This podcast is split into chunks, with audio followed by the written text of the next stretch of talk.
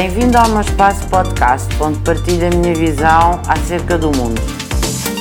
O sonho que eu gostaria de realizar era que todas as meninas e todos os meninos uh, dos países de língua portuguesa, é a minha realidade, mas se quisermos do mundo, mas uh, transformar o mundo inteiro é difícil, portanto, uh, cinjo-me ao mundo de língua portuguesa, todas as meninas e meninos em idade escolar tivessem acesso à escola.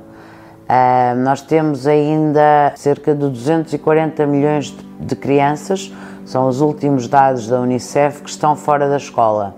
Sabemos que a pandemia atirou para fora da escola ainda mais crianças.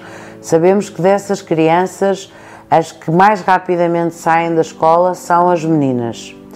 Por exemplo, o desemprego durante o Covid atingiu em perto de 90% mulheres, só 10% dos homens é que ficaram no desemprego.